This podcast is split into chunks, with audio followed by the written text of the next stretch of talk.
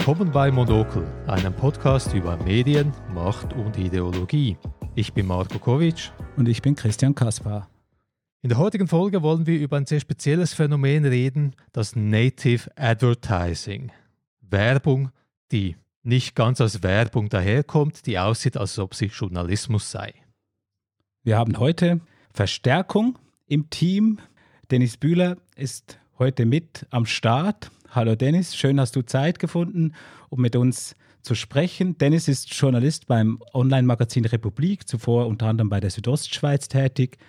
Er schreibt zur schweizerischen Politik und man muss sagen, mittlerweile wohl fast als einer der einzigen Schweizer Journalisten noch verdankenswerterweise über die Entwicklungen des schweizerischen Mediensystems. So bist du ja unter anderem auch äh, mitverantwortlich für den Watchblog auf der Republik-Webseite der Chronologie der Schweizer Medienkonzentration. Zudem bist du ehrenamtlich als Präsident des Herausgebervereins von Ernst, das Gesellschaftsmagazin, tätig. Du unterrichtest Medienethik und, das ist in unserem heutigen Kontext besonders wichtig, auch Mitglied des Schweizerischen Presserats. Vielleicht zum Einstieg ganz kurz, Dennis, was ist, was macht der Schweizerische Presserat? Der Schweizer Presserat ist die Selbstregulierungsinstanz der Branche. Wir sind 21, 15 Journalistinnen und Journalisten und sechs Publikumsvertreter. Wir teilen uns auf in drei verschiedene Kammern nach Sprachregionen und begutachten Fälle. Mhm. Jeder Mann und jede Frau, die einen Zeitungsartikel liest oder einen Radiobeitrag oder einen hört oder einen Fernsehbeitrag schaut, mit der sie oder er nicht zufrieden ist, kann an den Presserat gelangen. Wir haben einen Presseratskodex, der Good Practice vorgibt, der mhm. also definiert, was ist sauber, was ist medienethisch einwandfreier Journalismus. Wir begutachten dann diese Fälle und verfassen Stellungnahmen. Sozusagen die höchste Instanz in medienethischen Fragen in der Schweiz. Das kann man so sagen, weil es auch die einzige ist. Aha. Gib uns noch ganz kurz einen Sneak Peek auf das Thema Native Advertising. Findest du es geil oder nicht ganz so geil? ja, das äh, kann ich ganz klar so beantworten, dass ich es nicht so geil finde. Also das Thema fasziniert mich, aber dass sich Verlage heutzutage äh, ge äh, gezwungen fühlen, Geld zu verdienen mit der Täuschung der Leserschaft, mhm, mhm. das bereitet mir Sorgen. Kämpft denn der Presse da ganz alleine gegen Native Advertising, wenn man das ausdrücken kann? Oder gibt es noch andere Instanzen, andere Regeln, andere Kodizes, die auch relevant sind? Du sagst kämpfen, da würde ich schon sagen, ist der Presserat allein auf weiter Flur. Das deshalb, weil der Verlegerverband seinem eigenen Code of Conduct offensichtlich gar nicht äh, zu, zum Durchbruch verhelfen will, denn eigentlich mhm. untersagt auch dieser Code of Conduct des Schweizerischen Verlegerverbands Native Advertising. Also dort mhm. heißt es beispielsweise, dass Anzeigen durch ihre Gestaltung nicht den Eindruck erwecken dürfen, sie seien redaktioneller Bestandteil des Mediums das ist nicht groß was anderes, als was wir beim Presserat in unserer Richtlinie festgehalten haben. Aber sehr viele Mitglieder dieses Verlegerverbandes verstoßen gegen diesen Code of Conduct und offensichtlich ist das den Verlegerverband völlig egal. Das erstaunt nicht, wenn man weiß, dass Pietro Supino diesen Verlegerverband präsidiert. Er ist auch Chef der TX Group und der Tamedia, also von Publikationen wie dem Tagesanzeiger, der Basler Zeitung dem Bund der Berner Zeitung oder 20 Minuten. Viele von diesen Zeitungen ähm, sind, was Native Advertising angeht, fast schon Stammkunden bei uns beim Presserat. Einsteigen wollen wir mit drei Beispielen von Native Advertising, damit man ein bisschen ein Gefühl bekommt, was ist das eigentlich. Das erste Beispiel haben wir uns herausgesucht bei Watson, watson.ch, ein Online-Medium, Online-Plattform. Am 7. Dezember 2020 erschien dort der Artikel Weihnachtsgurzli und Gurzlern, wie kann man nur? Das ist ein Artikel in typischer Watson-Manier, sehr ja, leger, lustig daherkommend. Wenn man das liest, ja, das ist auch ein Redakteur von Watson, der das geschrieben hat, das ist ein Watson-Artikel.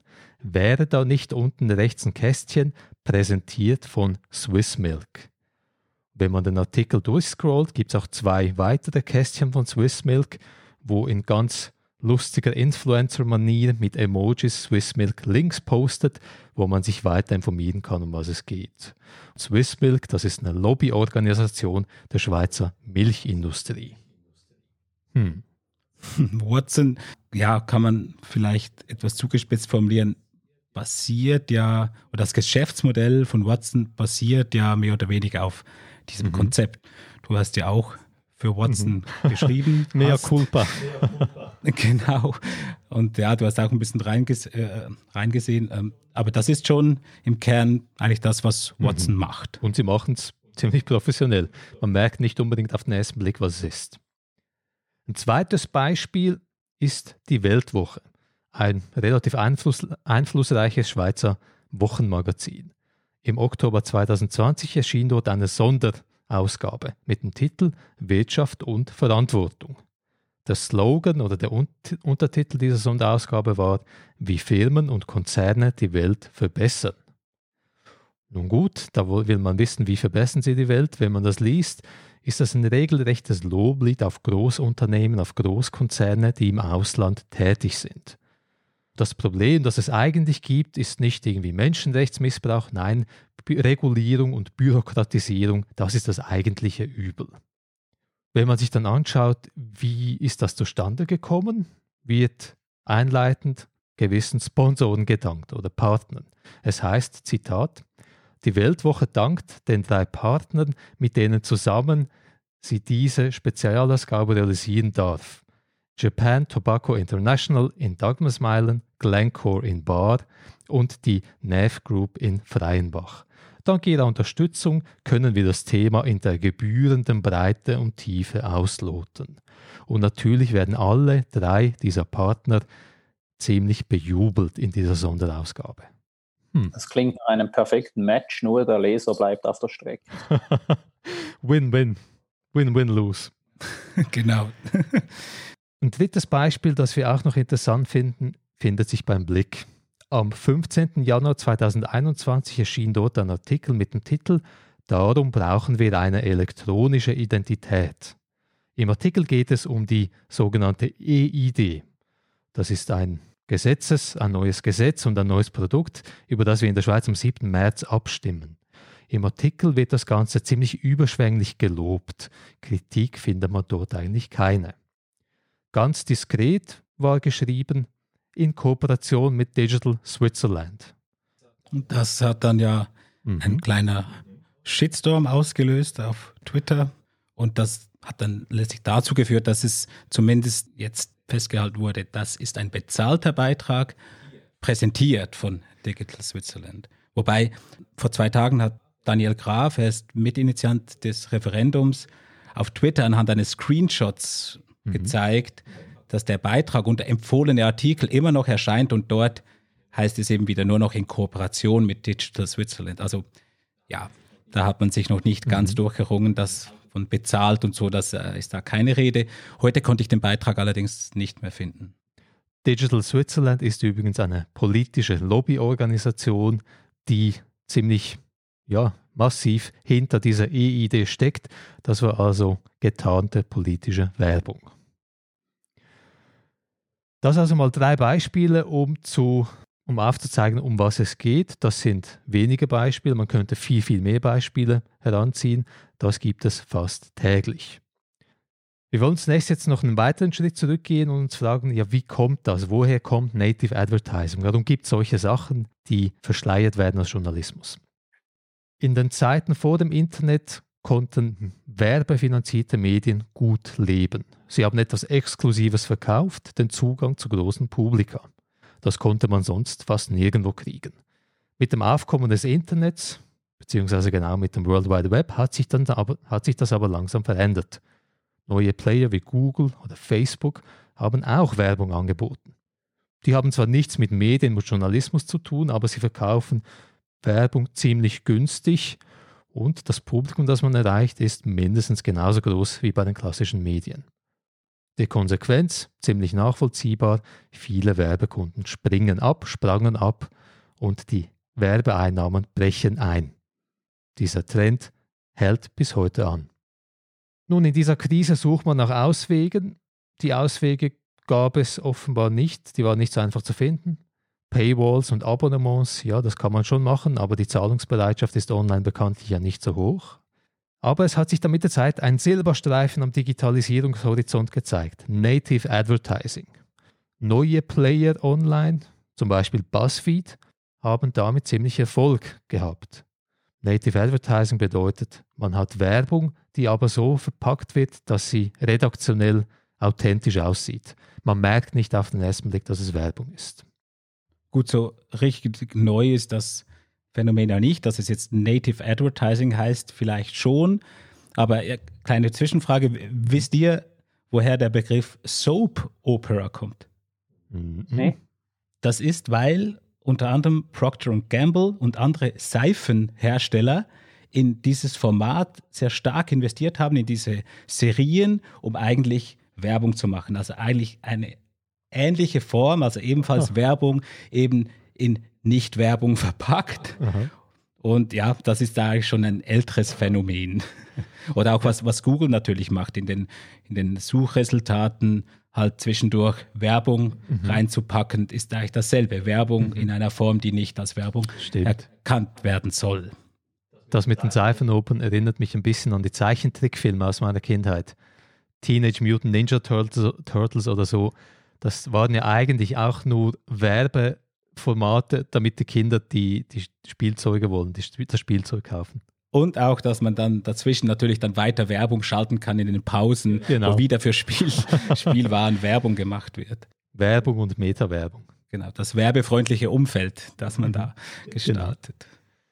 Nun gut, jetzt ist die Frage, warum sollten die Werbekunden Native Advertising im 21. Jahrhundert wollen, wenn man doch bei Facebook und Google alles viel billiger kriegt? Und da gibt es schon ein paar Attribute, die ziemlich einmalig sind. Es geht ja um Dinge, die im journalistischen Teil eingebettet sind. Das sind nicht Anzeigen, die als Anzeigen erkennbar sind. Nein, man hat die Leute dort, wo sie mit Aufmerksamkeit und Interesse sind und sie merken vielleicht nicht auf den ersten Blick, dass es überhaupt Werbung ist. Das ist doch ein Novum. Genau, unsere Gehirne sind ja so trainiert, dass wir Werbung gar nicht mehr wahrnehmen im Internet. Unsere mhm. Aufmerksamkeit äh, geht nicht an den Rand, an diese Werbebalken, die da mhm. rund um die Texte herumgeschaltet werden. Und das ist ein guter Ausweg, den die Verlage da gefunden haben. Und diese Bannerwerbung, die wir alle ignorieren, die kann man auch völlig ausblenden mit einem Adblocker. Ich mache das ehrlich gesagt auch, aber die Native Advertising Werbung, die bleibt ja dann. Genau, und wenn du das Gehirn ansprichst, Dennis, ja, unsere Informationsverarbeitung, die funktioniert dann natürlich anders. Genau. Also auch wenn wir die Informationen aufnehmen und wir wissen, dass das Werbung ist, dann werden andere, sagt man, glaube ich, Schematas äh, aktiviert im Gehirn mhm. in der Verarbeitung, als wenn man eben davon ausgeht, das ist keine Werbung. Und das führt dann, wie diverse Studien gezeigt haben, ganz klar dazu, dass halt Produkte dann, wenn sie im Rahmen einer Werbung beworben werden, in, mhm. dass dann die Einstellung eher negativer ist, als wenn man dann eben davon ausgeht, das ist in einem journalistischen Beitrag. Also es funktioniert. Die Wirkung ist mhm. äh, auch, ja, von unserem Gehirn her kann man das belegen, die, die ist mhm. schon da. Und die Wirkung wird noch verstärkt, indem Journalistinnen und Journalisten vom Medienhaus selber oft diese Werbung dann schreiben oder sonst wie erstellen. Die Tonalität, die ist dann auch sehr authentisch, die passt. Ein Beispiel, das wir eben vorher hatten, Watson Dort schreiben die Redaktoren im Stil, wie sie sonst auch schreiben. Das ist genauso lustig wie andere Artikel auch. Die ganze Geschichte mit dem Native Advertising ist also ja, werbewirtschaftlich eine gute Idee und sie schenkt ordentlich ein. Es gibt Schätzungen der Branche, dass 2019 weltweit bereits 80 Milliarden Dollar mit Native Advertising gemacht wurden. Also Native Advertising im Wert von 80 Milliarden Dollar konnte verkauft werden. Und die Schätzung ist dann optimistisch, sagen wir mal, dass es 2025 auf über 400 Milliarden klettert. Und wenn man das vergleicht mit der klassischen Werbung, dann sind das wirklich verrückte Zahlen. 2007 war global der Höhepunkt für klassische Zeitungswerbung 125 Milliarden Dollar. 2007 wurden mit Zeitungswerbung gemacht. 2014 war der Peak der TV-Werbung 245 Milliarden. Also Native Advertising spielt da wirklich in der allerhöchsten Liga mit. Ja, und es spielen alle mit. Mhm. Ist ja nicht nur etwas, was, sagen wir so, Schundblätter oder Schund-Online-Seiten machen. Also die New York Times, The Guardian, NZZ, Süddeutsche, alle sind dabei. Alle sind dabei, alle machen Geld, die Werbekunden sind zufrieden. Da kann man sich ja fragen, hey, das ist doch ein Ausweg aus der digitalen Krise, ein Ausweg aus dem Würgegriff von Google und Facebook. Wo ist das Problem? Nun, das Problem ist dann vielleicht die Kehrseite. Medienhäuser sollen ja nicht nur Werbung verkaufen, sondern auch Journalismus machen. Es gibt mehrere Gründe, warum das Ganze unserer Meinung nach mindestens diskutabel ist, aber wahrscheinlich ein Problem ist. Der erste Punkt, Dennis, du hast ihn angesprochen einleitend, es geht um Täuschung. Native Advertising ist dann nicht einfach aufrichtig Werbung, hey, wir haben Produkt, Dienstleistung, gefällt es euch? Nein, man wird die Leute ja hinters Licht führen. Das sehen übrigens nur, nicht nur wir so, das äh, sieht zum Beispiel auch die Medienministerin so, Simonetta Sommaruga, die mir im letzten mhm. Sommer in einem Interview gesagt hat, Redaktionen, die ihre Leser mit versteckter Werbung täuschen, beschädigen ihre Glaubwürdigkeit und die auch mhm. angekündigt hat, dass äh, in Zukunft, wenn die staatliche Förderung ausgebaut wird, der Bund verstärkt darauf schauen wird, wer macht Native Advertising und mhm. dass das dann nicht konse ohne Konsequenzen bleiben wird. Wie ist denn jetzt die Sicht des Presserats? Was ist denn erlaubt und wo ist die rote Linie? Oder besser gesagt, gibt es überhaupt rote Linien? Äh, du hast vorhin einen Spezialfall von Native Advertising angesprochen, dann nämlich, wenn die Journalistinnen und Journalisten einer Redaktion selbst diese Native Advertisings erstellen. Mhm. Das ist der Fall beispielsweise ja bei Watson. Mhm. Das ist äh, im Vornherein schon eine Verletzung des Presseratskodex. Wir haben mhm. ganz klar festgehalten, und zwar schon seit sehr langem, auch bevor Native Advertising ein Phänomen äh, geworden sind vor ein paar Jahren, dass Journalistinnen und Journalisten in ihrer beruflichen Tätigkeit jede Form von kommerzieller Werbung vermeiden und dass sie mhm. keinerlei Bedingungen von Seiten der Inserentinnen und Inserenten akzeptieren. Jetzt sagt Watson ja, dass äh, die Journalistinnen und Journalisten nicht wüssten, wer der Auftraggeber sei, sondern nur so das Umfeld okay. kennen würden. Also irgendwie, ja, sie hätten den Auftrag, eine Native Ad zu erstellen für eine Krankenkasse oder für eine Versicherung oder mhm. vielleicht für einen Lebensmittelhersteller.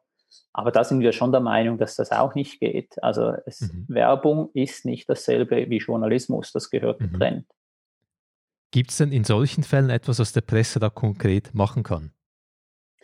Der Presserat hat äh, seine, seinen Kodex aktualisiert, auch mit einer, mit einer äh, Richtlinie, die ganz bewusst auch ganz konkret auf Native Advertising ausgerichtet ist. Das ist dann die mhm. Richtlinie 10.1, die eine deutliche Trennung zwischen redaktionellem Teil und Werbung verlangt weil mhm. sie halt auch sagt, die Glaubwürdigkeit der Medien ist unabdingbar. Ohne Glaubwürdigkeit haben die Medien keine Zukunft.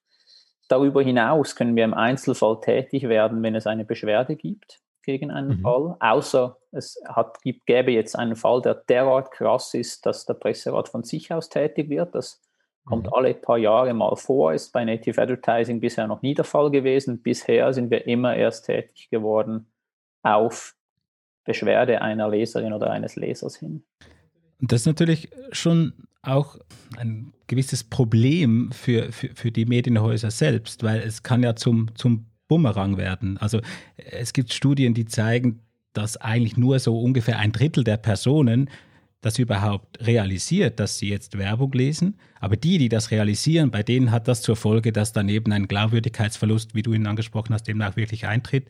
Also hier mhm. ja, hat es auch noch eine mhm. Kehrseite. Das kann dann auch durch die Hintertür dann wieder reinkommen und es kann dann auch negative Folgen für, für, für ein Medium haben.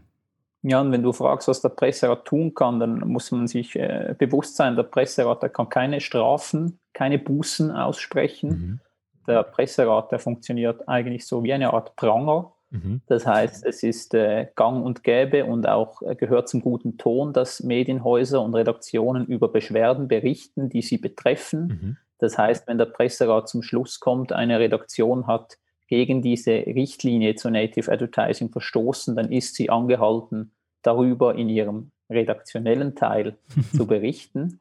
Das wird auch im Großen und Ganzen gut eingehalten.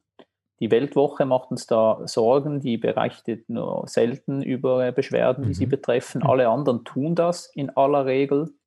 Und so hoffen wir halt, dass wir so auch die Leserschaft erreichen mhm. und sensibilisieren. Weil wir keine Bußen aussprechen können, sind wir darauf angewiesen, dass wir zumindest aufklären können mhm. und so die, die Sensibilität stärken können der Leserschaft. Wann ist es dann genau ein Problem oder wann schreitet ihr ein? Also wenn es jetzt einfach, eben wir haben gesehen, in Kooperation mit ist kein Problem oder ist eben ein Problem, aber bezahlt von wäre kein Problem. Oder habt ihr so grundsätzlich, es sollte eigentlich nicht Werbung in Stil geben wie ein redaktioneller Beitrag? Oder gibt es da konkrete Richtlinien oder Indikatoren, an denen ihr euch orientiert? Das Beste ist, wenn die Werbung auf Anhieb erkannt wird als Werbung. Also wenn es mhm. schon rein optisch oder mhm. akustisch so getrennt ist, dass es einfach klar ist, dass es handelt sich hier nicht um einen redaktionellen Teil, äh, nicht um einen Teil, der nach freien journalistischen Kriterien erstellt worden ist. Wenn das nicht der Fall ist, dann äh, verlangen wir ein, ein, klares Label. Also der mhm. Presserat ist der Meinung, dass zum Beispiel Sponsored Content nicht genügt, weil äh, mhm. der nicht klar genug ist. Was heißt Sponsored? Ist da Geld geflossen? Gab es hier andere Vorteile? Es verstehen auch nicht alle Menschen Englisch, darf mhm. man auch nicht vergessen. Also wir sind beim Presserat klar der Meinung, dass Werbung oder allenfalls noch Anzeige darüber zu stehen hat und zwar nicht klein versteckt in hellgrauer Farbe integriert auf einem Bild kaum sichtbar, mhm. sondern so, dass es einem ins Auge sticht. Man muss aber auch äh, schon auch äh, sich bewusst sein, der Presserat hat das bisher nicht geschafft, das durchzusetzen. Mhm. Also es wird immer noch regelmäßig äh, gegen diese Richtlinien verstoßen. Ihr habt ja eingangs die Beispiele gebracht. Also es ist halt auch ein Aushandlungsprozess mhm. mit der Branche. Und je größer der Druck der Leserschaft dann hoffentlich einmal wird, desto eher fühlen sich äh, die Verlage hoffentlich dann mhm. auch gezwungen, die Leserschaft nicht länger zu täuschen. Ist natürlich nachvollziehbar. Wenn ich Native Advertising verkaufe, ist ja genau der Verkaufspitch, der USP. Es ist verschleiert, es ist Täuschung. Die Leute werden ins Licht geführt. So ist es. Ein zweites wichtiges Problem in dem Kontext, das sich aus dem ersten ergibt, der Dammbruch zwischen Journalismus und Verlagsgeschäft. Früher hieß es ja gerne, es gibt eine chinesische Mauer zwischen Redaktion und Anzeigenverkauf. Genau. Und heute, darf ich gerade rein, ich habe da gerade was gelesen auf Twitter wieder mal. Ähm, heute schreibt Watson äh, äh Stellen aus und da gibt es eben keine Mauer mehr, sondern da wird eben genau jemand gesucht, der an der Schnittstelle zwischen Redaktion und Verkauf arbeitet. Also ja, diese Mauer, die, er ist nicht mehr wirklich existent. Tamedia hat eine ganze Abteilung Commercial Publishing, mhm, mhm. die eigentlich nichts anderes macht. Also das ist wirklich gang und gäbe bei verschiedenen Schweizer Verlagen. Und jetzt für Leute, die sich mit Medien nur peripher auseinandersetzen, könnte man jetzt sich denken, ja, warum? Ist doch egal. Dann gibt es da ein bisschen Vermischung. Spielt ja keine Rolle. Warum ist das ein Problem, wenn dieser Dammbruch stattfindet? Ja, dann sind die Journalistinnen und Journalisten nicht mehr frei äh, in ihrer Berichterstattung. Also mhm. wenn man weiß, dass jener Werbekunde immer wieder Native Ads schaltet, mhm. auf die man mhm. angewiesen ist als Redaktion, an denen auch vielleicht die eigenen Stellen hängen. Wie ihr wisst, äh, ist der Journalismus in einer strukturellen Finanzierungskrise. Das mhm. heißt, mhm. ähm, es hat immer wieder zu Entlassungen geführt in den letzten Jahren dann kann es äh, schon zu einem vorauseilenden Gehorsam kommen, dass also mhm. sich Journalistinnen und Journalisten nicht mehr getrauen, die wichtigen Werbekunden zu attackieren oder kritisch unter die Lupe zu nehmen. Mhm. Jetzt ist das nicht ganz neu, das hat es immer schon gegeben, man hat das immer schon gesagt, zum Beispiel bei den großen Detailhändlern, bei Coop und bei Migro, äh, vielleicht heute auch bei Aldi und Lidl und Denner, die ja sehr große Beilagen äh, wöchentlich mhm. nach wie vor in mhm. den Printzeitungen äh, aussenden, als eigentlich einzige wirklich noch auf Print auch setzen, äh, mit ihren Rabattmarken und Coupons. Mhm. Ähm, äh, aber es hat natürlich zugenommen. Also jetzt sind es halt nicht mehr nur die, sondern es ist dann halt vielleicht auch eine Krankenkasse oder eine Versicherung mhm. ähm, oder sogar ein Branchenverband Fleisch, der halt diese Native Ads sendet, ja, wie dann Berichtet man dann noch über Vegetarier? Ich weiß es nicht. Mhm, mhm. oder über Swiss Milk und die Milchindustrie. und das dritte Problem ist, dass Native Advertising eben nicht einfach Advertising ist, nicht einfach Werbung, hey, schaut unser Produkt, kauft das bitte. Nein, das ist eine PR-Taktik. Man kann Spin betreiben, man kann Framings betreiben, man kann sich als Organisation inszenieren und man kann eben auch politisches Native Advertising betreiben.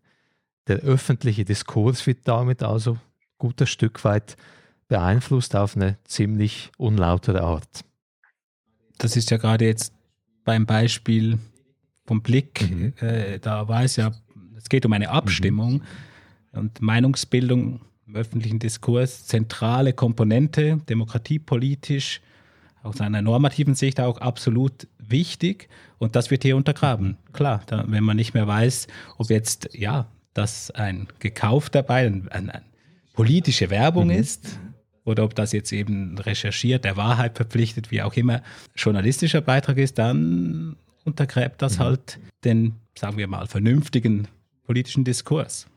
Gibt es, Dennis, so etwas wie eine Unterscheidung zwischen Werbung, die klassisch Werbung ist im Native Advertising und Dinge, die Richtung Propaganda und Spin gehen? Ich würde sagen, heikel ist beides. Ich würde sagen, verwerflich ist beides. Mhm. Aber ich bin da schon auch bei Christian. Also in Zusammenhang mit einer Volksabstimmung, wie wir, es ja, wie wir sie ja in der Schweiz regelmäßig haben und zum nächsten Mal dann am 7. März, wenn wir eben über diese EID abstimmen, ähm, mhm. ist es besonders gravierend, wenn Stimmbürgerinnen und Stimmbürger, Leserinnen und Leser hinters Licht geführt werden über die wahren Absichten hinter einem Inserat. Also wenn mhm. Leserinnen das Gefühl haben, sie werden hier von einer unabhängig agierenden journalistischen Redaktion aufgeklärt über eine anstehende Sachvorlage und dann steckt Furohugi dahinter, eine PR-Agentur, die im Auftrag mhm. eines Abstimmungskomitees solche Native Ads schaltet, dann ist das mehr als nur unschön. Fura Hugi, ja, das sind, denen sind wir auch in Zusammenhang mit, mit der Covid natürlich begegnet. Konzernverantwortungsinitiative. Ist ja schon interessant. Also die scheinen hier ganz ganz gute Kontakte in die Redaktionsstuben zu haben, also dass sie immer wieder mhm. auf den Plan treten und immer, ja, immer wieder dabei sind, am Start sind, wenn solche etwas unlauteren Dinge geschehen. Ja, man muss hier sagen, aus meiner Sicht ist nicht Furo Huki das Problem. Äh, also die machen, was die Kunden wollen, oder? Also die bieten den mhm. Kunden ein maßgeschneidertes Programm an. Das Problem ist die fehlende Aufklärung und das aus der Leserschaft viel zu wenig Kritik aufkommt an solchen Gebaren. Also ganz viele Leute wissen einfach nicht, was hier geschieht. Das ist mhm. der überwiegende Teil der Leserschaft, der nicht informiert ist, der sich auch nirgends informieren kann. Es gibt kaum noch kritische Medienberichterstattung in den großen Verlagen. Es sind Nischenpublikationen wie, wie die Medienwoche, die hier eine gute Arbeit leistet wie der Schweizer Journalist das Branchenmagazin oder äh, hoffentlich auch ab und zu die Republik. Aber in den großen Konzernen, TX Group, CH Media, findet das kaum noch statt, auch in der NZZ nicht mehr. Lasst uns abschließend noch diskutieren, wie es weitergehen kann. Native Advertising ist für mich so etwas richtig Dystopisches. Journalismus hat ja eigentlich die Aufgabe, Macht in Schach zu halten und mit Native Advertising beugt man sich der Macht, weil die ökonomischen Logiken erdrückend sind. Gibt es überhaupt einen Ausweg oder ist das einfach die dystopische Zukunft, die uns erwartet und wir müssen uns damit abgeben? Ich glaube schon, dass es einen Ausweg gibt. Also es hat jetzt doch einzelne, vor allem Online-Redaktionen gegeben, die halt nicht auf Werbung setzen, sondern auf mhm. Identifikation die Republik, bei der ich arbeite, lasse ich hier beiseite. Wir tun das auch, aber beispielsweise Bajour in Basel, dieses neue mhm. Medium, das hat zwar Werbung, aber gewichtet sehr viel stärker diese Identifikation. Also die setzt auf Community. Und wenn man auf Community setzen will, dann kann man das nur, wenn man glaubwürdig agiert. Also das kann man mhm. dann nicht verbinden mit Native Advertising. Mhm. Und ich glaube, das ist ein Zukunftsmodell, das wahrscheinlich garniert werden muss mit staatlicher Unterstützung.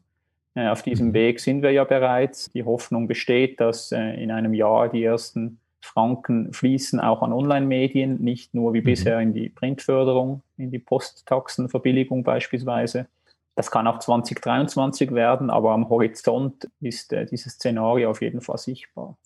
Ich denke auch. Also letztlich ist es eine, eine Frage des, des Finanzierungsmodells. Und ja, du hast jetzt die Republik außen vor gelassen, aber ich denke, es ist schon auch ein, ein, ein sehr gutes Beispiel, in welche Richtung es vielleicht gehen könnte, sollte, mhm. normativ gesprochen auch. Man muss sich einfach lösen von dieser Abhängigkeit äh, der Werbekunden, also dass man sich eben eine andere Form der, der Finanzierung überlegt und dann, ja, wie du sagst, vermutlich funktioniert das natürlich besser, wenn das auch noch staatlich gefördert wird durch gewisse Anreizsysteme. Und ja, wie du jetzt gerade geschildert hast, äh, denkt man zumindest darüber nach oder sieht es doch so aus, als könnte da ein Schritt in diese Richtung gemacht werden. Und das äh, ist ja doch schon mal nicht mehr ganz so dystopisch.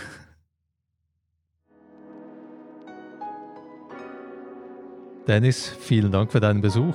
Danke für die Einladung. Native Advertising, wir bleiben definitiv dran. Ihr könnt auch an uns dranbleiben. Wenn ihr Feedback oder Fragen zur heutigen Folge habt, könnt ihr uns wie immer eine Mail schreiben an kontakt@dasmonokel.xyz. Ihr findet uns auch auf Social Media, Facebook, Twitter, LinkedIn. Eine Liste der Quellen, die wir für die heutige Folge verwendet haben, findet ihr ebenfalls wie immer auf unserer Homepage www.dasmonokel.xyz bei den Infos. Weil wir selber noch keine Native Ads schalten, Klammer auf, Glencore, meldet euch, Klammer zu, brauchen wir eure Unterstützung. Ihr könnt auf Apple Podcasts eine Bewertung hinterlassen. Fünf Sternchen, sieht schön aus, zieht Leute an, da haben wir alle was davon. Ihr könnt auch auf patreon.com-das Monokel uns mit einer kleinen Spende unter die Arme greifen. Die heutige Folge erscheint in Partnerschaft mit der Medienwoche, einem digitalen Magazin für Medien und Kommunikation. Medienwoche.ch reinklicken, lesen, schlauer werden. das war's für heute. Vielen, vielen Dank fürs Reinhören. Und bis zum nächsten Mal.